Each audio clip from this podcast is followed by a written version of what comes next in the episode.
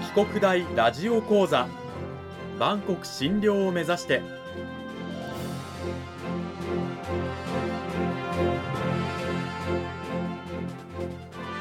番組タイトルにあるバンコク診療とは世界の架け橋を意味する言葉です。この番組はアジアの十字路に位置するここ沖縄にある沖縄国際大学で日々どのような研究や教育が行われているのかを発信していく番組です。案内人はラジオ沖縄アナウンサー小橋川響が務めます。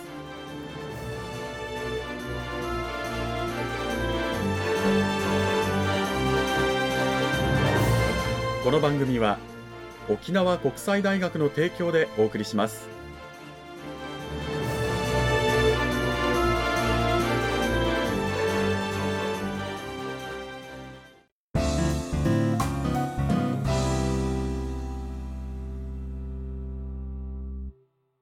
沖国大ラジオ講座今週も先週に引き続き沖縄国際大学総合文化学部人間福祉学科の樋口美智子先生を迎えてお送りします。樋口先生今週もよろしくお願いします。よろしくお願いします。先生をお迎えして講義タイトルは保健医療分野におけるソーシャルワーク。医療ソーシャルワーカーが地域活動に取り組む意義と課題と題してお送りしていきます。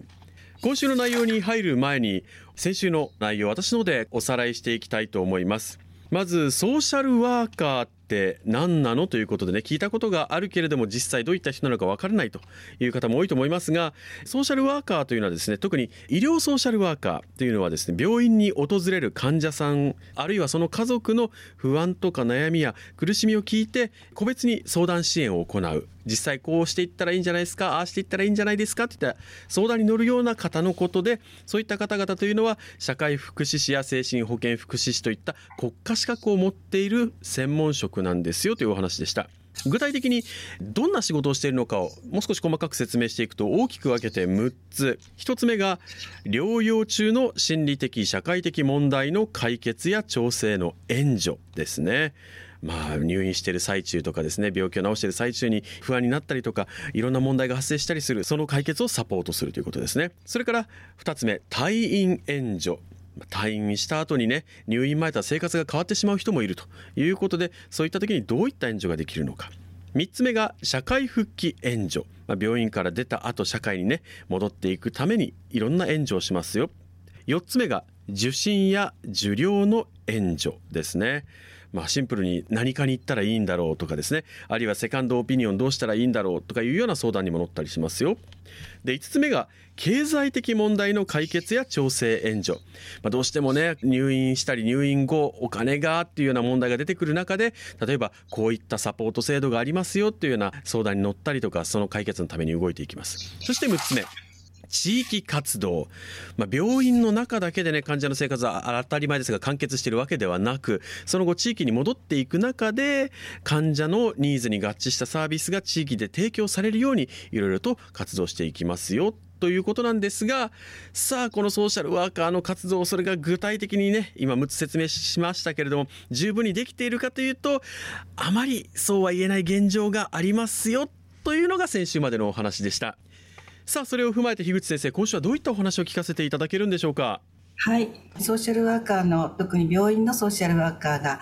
地域活動をすることについてですね、現状と課題と、それから今後のことを少し考えたいと思います。さてソーシャルワーカー特に医療ソーシャルワーカーのお話なんですけれどもこの活動、まあ、病院とソーシャルワーカー本人患者さんそれからまあ地域というお話でしたけれどもこの活動に関してはですねあの国や県などのそもそも自治体というのはどう考えているんでしょうか？はい。まあ、少子高齢化社会っていうのを皆さんよくお聞きになってると思うんですけども、特にあの、高齢社会を向けてですね、医療と介護の連携を推進しないと、住み慣れたところで最後まで暮らせない方がたくさん出てくるっていう今課題が大きくなっています。ですので、特に医療と介護のですね、情報の共有だとか、それから連携ですね。そこのところをきちっと仕組み作りをするっていうことが今大きな課題として取り組まれているところです。なるほど実際その動きの現状課題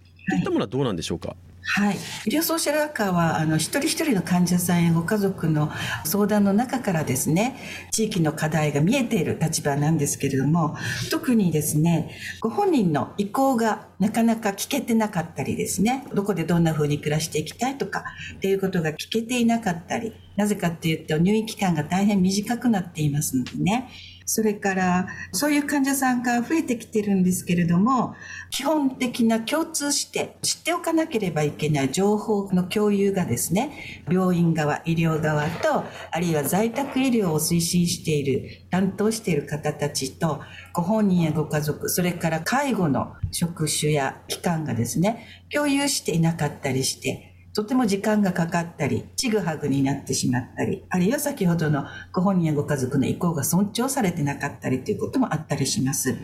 ですので、特に沖縄県は島しょ県、離島が抱えていますんでね。ですので、離島では利用できないとか、資源がないとか、そういう時どうしたらいいかっていうのはまた制度サービス、地域の課題として政策的な取り組みもしないといけないですね。そういう現状と課題があります。その解消のためにも、やはりこう、まあ、医療ソーシャルワーカー、病院から飛び出して地域活動なんかもね、たくさん行っていかなければならないんじゃないかなっていうふうにふと思ったんですが、このあたりはどうなんでしょうか？そうですね。ソーシャルワーカーは主にあの病院の中で個別の直接的な患者さんやご家族の支援をしていることが多いんですけれども、まあ、最近はあの外来の診療も増えてきたりですね、通院患者さんも増えてきましたので、生活をしながら医療を受けたり介護を受けたりする方たちのことについてもですね、えー、含めて医療側と介護側の情報の共有の連携の窓口を担っていることが病院のソーシャルワーカー多いです。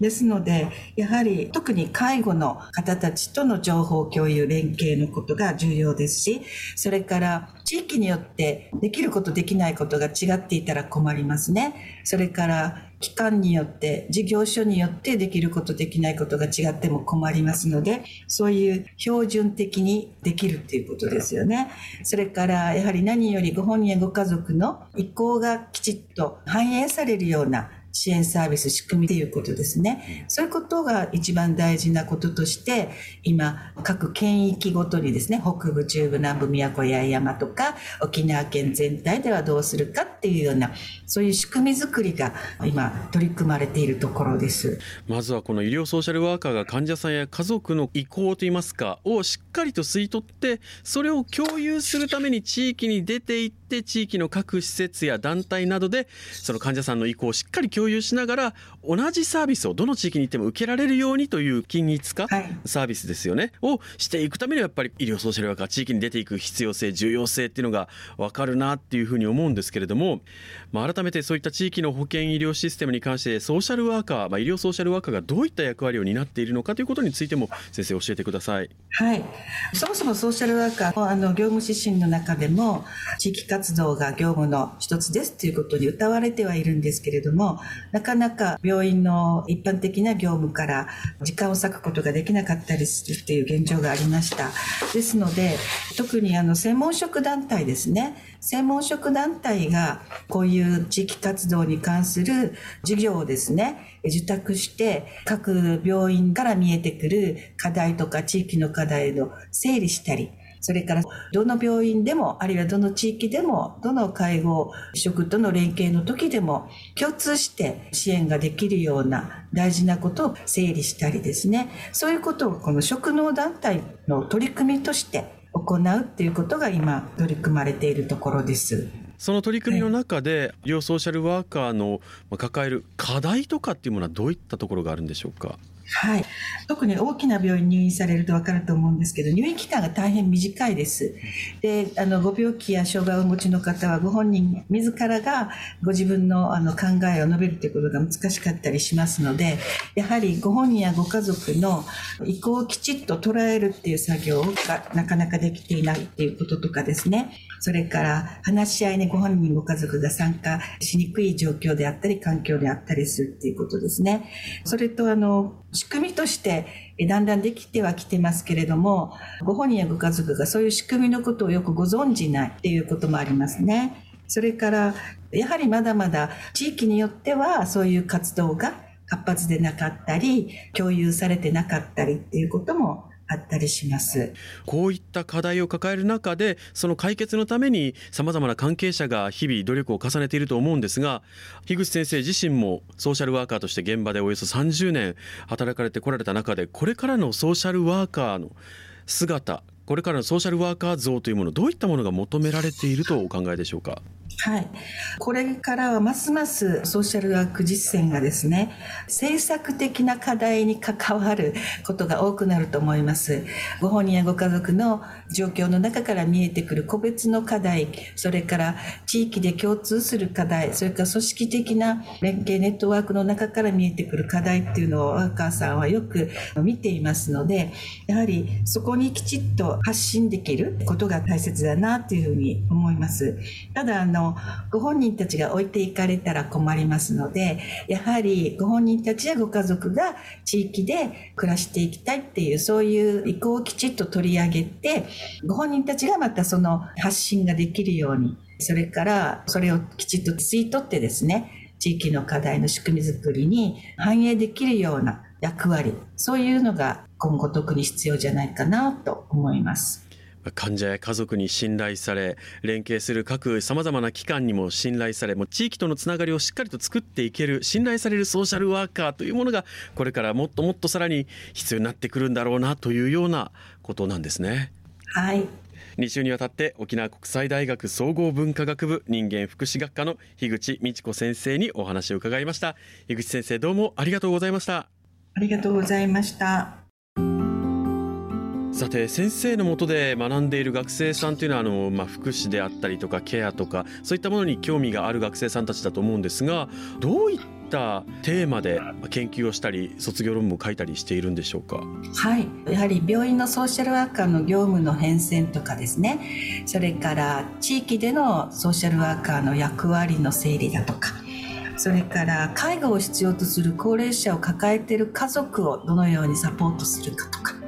それからまあ子どもの居場所のこととかそれから医療を必要とする子どもの支援する体制のこととかですねそういうテーマを選ぶ学生がおります。こう福祉の課題っていうのはまあ様々あるわけですけれどもそれについて興味関心があってもっといろいろと学びたい勉強してみたいという方は沖国大の樋口先生の研究室のドア叩いてみてはいかがでしょうか？2週にわたって沖縄国際大学総合文化学部人間福祉学科の樋口美智子先生にお話を伺いました。樋口先生どうもありがとうございました。ありがとうございました。